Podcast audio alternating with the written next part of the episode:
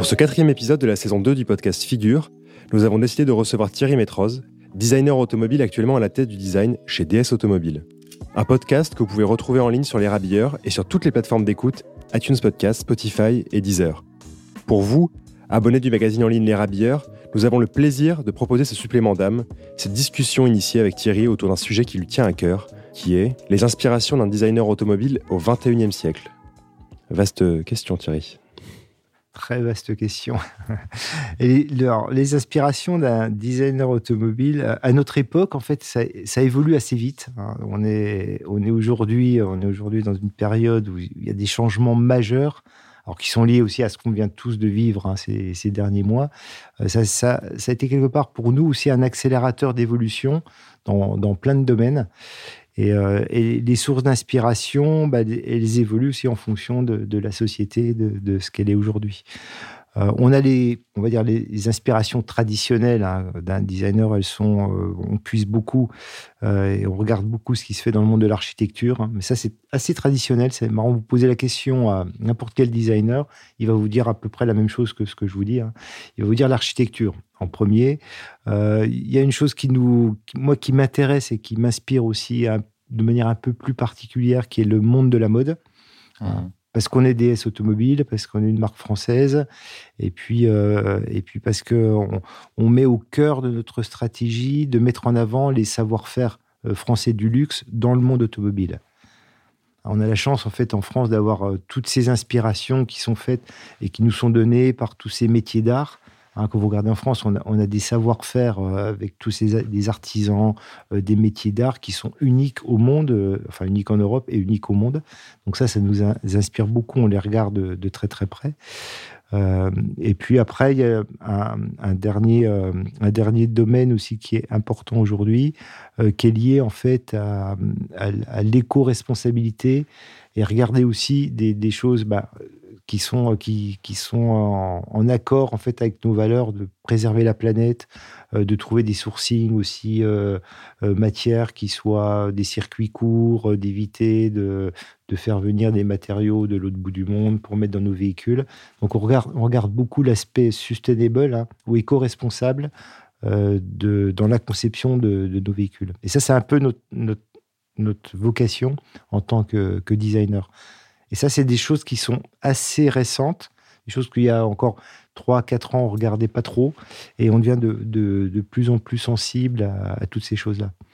Et on a fait, je vais vous donner un, exemple concret, hein, c'est que le, dernier concept car qu'on a fait, euh, on, a, j'ai donné en fait comme challenge et comme, euh, euh, point d'entrée à mes équipes, dire bah, on va faire un intérieur sans cuir, c'est la première fois qu'on fait un intérieur de DS sans cuir, un hein, concept car notamment. Et on a travaillé sur des sourcings matériaux un peu, un peu différents.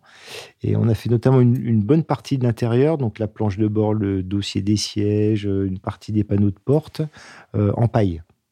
En paille En paille. Alors ça, il faudrait que vous voyez des images. Hein. Enfin, c'est dommage, il n'y a pas d'image. Mais euh, donc c'est une marqueterie, en fait, qui est faite à base de paille. Donc c'est de la paille qui est sourcée en Bourgogne. Hein. Euh, c'est un matériau qui est extrêmement intéressant parce que parce que c'est un matériau extrêmement simple. Hein. et de par sa mise en œuvre, le fait d'en faire de la marqueterie, de, refendre en fait chaque brin de paille un par un, ouvrir le brin de paille, l'assembler sur un support, ça devient un matériau euh, complètement exceptionnel et un, vrai matériau de, luxe et qu'on n'a jamais vu à l'intérieur d'une voiture. Donc ça, c'est des inspirations. Voilà, c'est imaginez dans le mécanisme, hein, c'est assez intéressant de se dire, ben voilà, comment on part d'une paille et qu'on en fait un, matériau, euh, matériau euh, automobile, et puis qui exprime ce savoir-faire et qui exprime euh, justement ce caractère exceptionnel à l'intérieur. Sur des sièges en fait, c'est du coup, c'est c'est les dos des sièges. Hein. Ah, c'est la structure, c'est le, dos du siège, hein, l'assise du siège. On, continue à travailler avec de la mousse. Et par contre, on a travaillé avec un satin de, un satin de coton. D'accord qui est aussi là avec un, sourcing court et il y a toute la, partie euh, éco-responsable. Et ça, du coup, c'est sur un, concept car. Mais est-ce que vous avez pensé si, dans le futur, vous veniez à réaliser ce concept car, est-ce que le fait de sourcer ces matières-là, les volumes de matière, le, la technique qu'il faut employer pour euh, réaliser ces, ces coques mm. de siège ou ces, ces, portes, est-ce que ce sera possible à une plus grande échelle ou est-ce que c'est juste un rêve pour l'instant? Alors, c'est une bonne question. C'est un rêve pour l'instant. Euh, on, peut imaginer que ce soit possible, hein, mais euh, bon, comme souvent les rêves, au départ, bah, faut, faut, rêver un peu. Hein. Donc, faut initier, euh, quelque chose. Et puis après, on sait que ça va prendre, quelques années bah, pour trouver justement comment on, arrive à appliquer cette technologie de manière plus industrielle, pour pouvoir le, diffuser sur beaucoup de véhicules et, et l'amener en production en fait pour, pour, pour les clients. Et ça, on sait que ça prend du temps. Ça peut prendre deux ans, ça peut prendre trois ans, quatre ans, cinq ans, des fois ça peut prendre dix ans, mais on est patient. Enfin, ça, ça, fait partie aussi des, gènes des designers, c'est qu'on on, a de la patience et on, est habitué à travailler sur des cycles longs. on travaille sur des cycles quatre ans, cinq ans, donc euh, de, de, dire, bon, bah, à partir du moment où on a une idée, et puis le temps de la mettre en œuvre, ça va prendre cinq ans ou six ans ou plus, ça ne nous effraie pas. Hein, parce que là, je vous donne un exemple, parce qu'aujourd'hui, on travaille, euh, on est en 2020, on travaille sur des projets, des technologies pour 2028-29. Euh, Mais ça, c'est notre, c'est notre quotidien. Donc c'est vrai que le, je prends l'exemple de la, de la paille. Mmh. Aujourd'hui, on est au point zéro. C'est, on est au point zéro, mais ben, on va construire, hein, on va construire année par année. Euh, ben, où est-ce que, comment on arrive à traiter la paille de manière un peu plus industrielle, comment on arrive à la fendre, comment on arrive à l'appliquer, comment on arrive à la protéger. Et puis on va passer tous les cycles. Et puis on peut imaginer que dans, dans 7 ans ou dans 8 ans ou dans 9 ans, on y arrive. Mais ça, ça ne nous effraie pas. Dans notre job, ça, c'est quelque chose d'assez, euh, d'assez courant, d'assez normal. Ce qui compte, c'est d'avoir la bonne inspiration au, bon moment. Il y a un moment où euh, vous pensez en fait les choses donc euh, à 5, 10 ans. Et euh, entre ces 5-10 ans, il y a un, événement un peu majeur qui va un peu tout, chambouler. Je sais pas, j'imagine quand l'iPhone est sorti, il y a eu les écrans tactiles. Et d'un coup, on s'est dit, ah putain, en fait, dans 5 ans, il va nous falloir hein, des écrans tactiles, mais on n'a pas encore bossé sur le sujet. Donc, comment on arrive à, à faire cette, cette, cette, transition finalement qui est peut-être rapide pour vous euh, et à la manager. Bah, ça, c'est, il faut qu'on soit agile. C'est pour ça, faut, c'est pour ça qu'on est en permanence. Un designer, il est en fait en permanence. C'est un peu comme une éponge. Hein. Il est en permanence à, l'écoute des informations sur les technologies, sur les savoir-faire, ce qui se passe dans le, dans le monde entier, pour, pour être capable de réagir euh, très vite. Il y a des choses qu'on n'est pas capable d'anticiper, effectivement, c'est les ruptures technologiques. Hum. Et ça, ça peut arriver. C'est exactement ce que tu disais. C'est qu'en fait, il y a un moment donné, bah, peut-être, on ne sait pas quand, dans trois ans ou dans quatre ans, il y a euh, une boîte je ne sais où, une start-up je ne sais où qui va inventer, alors je prends l'exemple d'écran, un écran souple, transparent, euh, on pourra euh, avoir toutes les informations dessus. Ça, aujourd'hui, il n'existe pas encore. Ça se trouve, il va arriver dans trois ou quatre ans. Et ça va remettre en cause complètement la manière dont on intègre les écrans dans les voitures qui sont aujourd'hui des trucs rectangulaires, noirs, un peu épais, un peu plats, on va mmh. dire. Voilà. Et puis peut-être que demain, il y en aura des souples euh, qu'on pourra rouler, euh, qu'on pourra euh, mettre en forme sur une, sur une planche de bord.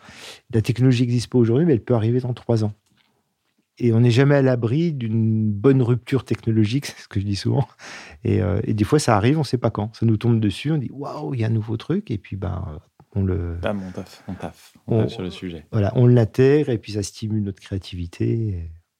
Et est-ce que je pense, euh, par exemple, au, cinéma ou, euh, ou à d'autres euh, des arts comme ça, qui peuvent avoir un impact aussi sur, sur une vision du futur ou non? Je sais pas. Ou alors c'est plutôt le cinéma qui va s'inspirer des concept cars que vous avez fait et qui euh, jusqu'à présent c'est plutôt l'inverse. dans ce sens-là c'est plutôt l'inverse hein. on a vu beaucoup de, dans le cinéma justement des, films de certains blockbusters américains notamment qui faisaient appel en fait à des marques automobiles pour intégrer dans leurs films des, des engins un peu euh, des espèces de soucoupes volantes des trucs un peu un peu étonnants avec des formes étonnantes. Et ça ça s'est toujours fait plutôt dans plutôt dans ce sens-là. D'accord c'est le, c'est le, c'est plutôt l'automobile qui a inspiré le cinéma ou, qui ou, le, ou le cinéma qui s'est servi en fait du savoir-faire automobile pour, euh, pour euh, l'intégrer. Donc il y a assez peu de tendances qui viennent, euh, qui viennent du cinéma. Ok. Et après, sinon, de, je sais pas, de, de, dessinateurs qui sont totalement hors, hors, hors, sujet du monde de l'automobile, pardon, ou Après, il y a beaucoup de. C'est le, le, monde de la mode nous inspire pas mal. Enfin, il y a une créatrice notamment euh, actuelle, c'est un, un, peu notre icône. Hein. Enfin, chez DS, on en parle souvent, euh, qui est Iris euh, Van Herpen, hein, qui est en fait probablement la, créatrice de mode la plus avant-gardiste au monde à l'heure actuelle. Et euh, donc, on la regarde de très très près parce que c'est euh, une créatrice extraordinaire. Elle a, elle a une créativité de dingue et elle utilise aussi des technologies qui n'ont jamais été utilisées dans le monde de la mode.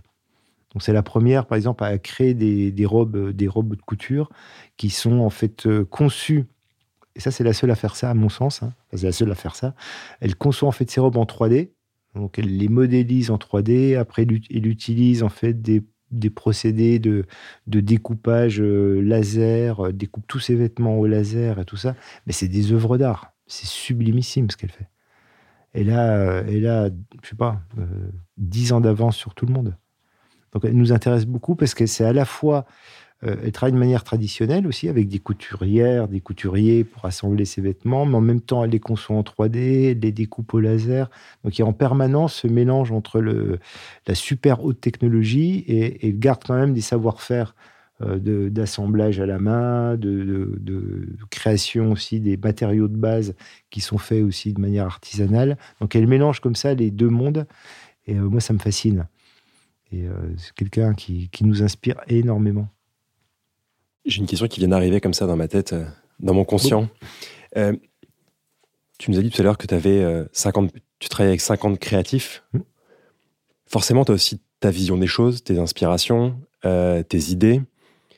Comment tu fais sur un projet pour ne pas faire trop intervenir ta vision, même l'ego personnel qui, qui, qui, existe, on ne peut pas le nier, par rapport aux autres euh, personnes qui vont venir te proposer un dessin. Mais si toi, tu avais quelque chose en tête, est-ce que tu vas essayer de l'imposer par un biais un peu sur le côté ou est-ce que tu vas dire bah, au moins peut-être mettre ça Enfin, je sais, je sais ça vient d'arriver dans mon esprit. Je me dis comment on fait aujourd'hui quand on a 50 personnes et qu'on travaille dans un métier créatif pour laisser de côté son, sa créativité primaire? Ah ça, alors ça, ça vient avec l'expérience. ça vient avec l'expérience. Parce que, je veux dire, au, fil, ce qui est normal, hein, au, là, j'ai, bon, voilà, plus 20 ans, on va dire. Mm. Hein, et euh, au, fil du temps, en fait, on, moi, je me rappelle quand j'étais jeune, c'était, il y avait que mes idées, euh, il y avait que mes idées qui étaient, qui étaient les bonnes, et puis les autres, elles valaient rien. Mais ça, c'est quand j'avais 25 ans. Euh, puis après, à 30 ans, j'étais encore un peu comme ça. Et puis au, fil du temps, au fil du temps, moi, je, fais confiance en créativité aux jeunes. Hein. j'ai la chance d'avoir des équipes très jeunes. Et si j'ai des équipes très jeunes, c'est justement pour, pour avoir des idées fraîches, euh, des idées nouvelles.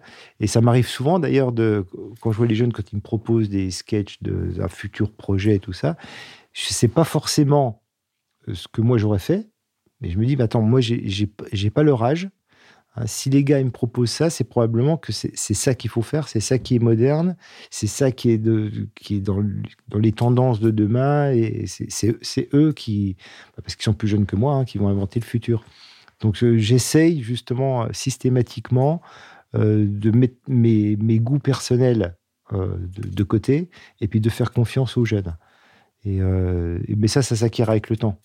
Et puis, c'est quand même. Des fois, il me propose des trucs, je suis pas du tout en accord. Hein. Un truc, c'est quand même bizarre ce qu'il me propose, le gars. Et, euh, et puis après, je consulte et j'écoute. J'écoute aussi ce que disent bah, ses collègues, ce que disent mes, mes, managers, là aussi, qui sont, qui sont plus jeunes que moi.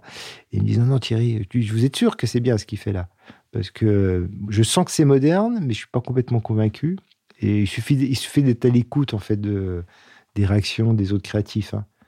Et puis quand je leur dis, bon, on y va, puis je vois tout ce qu'ils font, ouais, ouais, ouais, ouais, ouais, vas-y, vas-y, c'est vachement bien. Dis, bon, ben, on, y va, quoi. Voilà. Et puis, euh, nous, on est là vraiment pour les stimuler, leur donner aussi les moyens, euh, moyens de, bah, d'être créatifs, de, d'avoir un environnement, et puis les moyens de, développer leur créativité, euh, les stimuler. Et puis, euh, puis toute l'expérience, on, on, leur, on, leur, donne par bah, justement l'œil qu'on a sur les fameuses proportions. Souvent, les créatifs, ils sont très créatifs, ils trouvent plein d'idées, mais ils savent pas forcément euh, les concrétiser. Et nous, le, rôle que j'ai, c'est de, les aider, de les accompagner pour passer du sketch génial, de l'idée euh, démentielle, bah, au, produit fini et passer toutes les étapes euh, bah, de, négocier avec l'ingénierie, de négocier avec le produit, avec le marketing, et puis de, faire, évoluer leur projet pour qu'il aboutisse. Et puis garder surtout ce qui fait l'essence du projet, la force, la force du style. Et que ça s'édulcore pas euh, bah, quand on passe toutes les différentes boucles et puis au, fil des process de, mise au point. C'est ce qui est le plus dangereux dans notre métier. C'est que des fois, on part souvent, on peut partir d'un dessin, euh, d'une idée euh, originelle qui est hyper forte, hyper, hyper avant-gardiste, et puis, ce que je veux dire, au fil, au fil des semaines, des mois, quand on fait la faisabilité, on regarde le coût, l'ingénierie, la fabrication, tout d'un coup, on arrive au bout, ben, ah merde. Il n'y a plus rien. On a perdu le truc. Hmm. Mais ça, c'est tous les, tous les processus créatifs. c'est toujours comme ça. C'est toujours comme ça. Hein. Donc ça peut s'user. Et, moi, mon rôle, c'est de s'assurer que l'esprit de départ, la force du truc de départ, bah, à la fin, à la fin, on le retrouve. Et c'est d'accompagner les jeunes, de les, de les, de les défendre, d'aller me battre pour eux auprès des certains grands patrons pour dire non, non, ça c'est ça qu'il faut faire, c'est ça qui est bien, c'est ça qui est moderne. Et je ne sais pas si c'est. On peut faire un parallèle encore une fois avec, euh, les montres qui nous qu'on maîtrise peut-être un peu, mieux.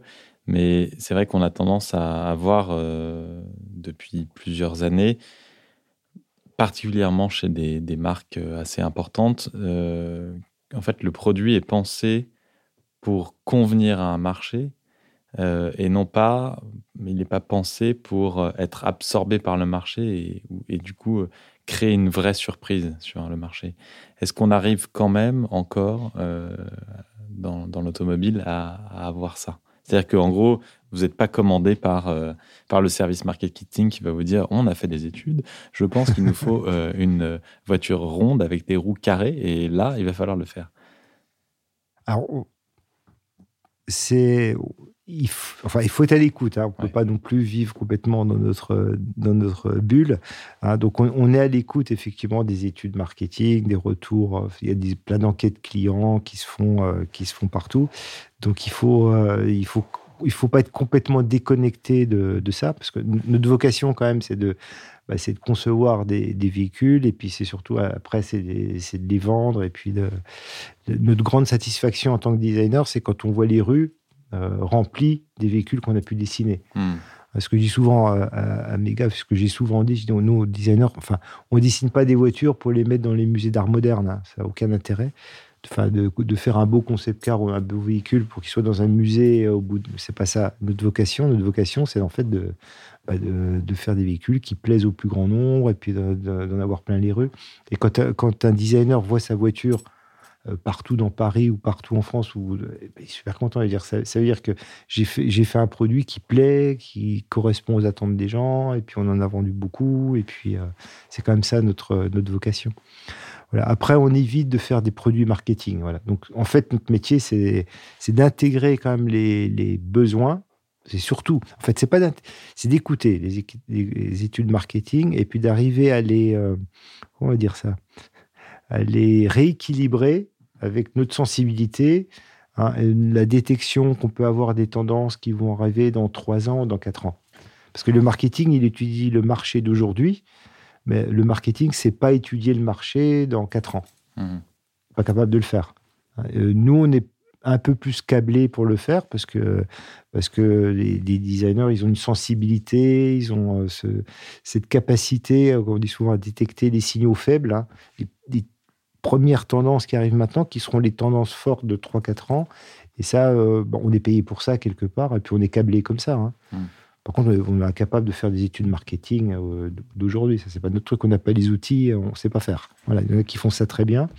donc notre rôle, c'est d'arriver à, prendre en compte ce que les gens veulent aujourd'hui, et puis surtout se projeter dans quels seront leurs besoins dans, dans 3 ans, 4 ans.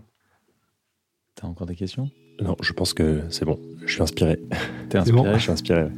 merci, merci encore Thierry. Merci.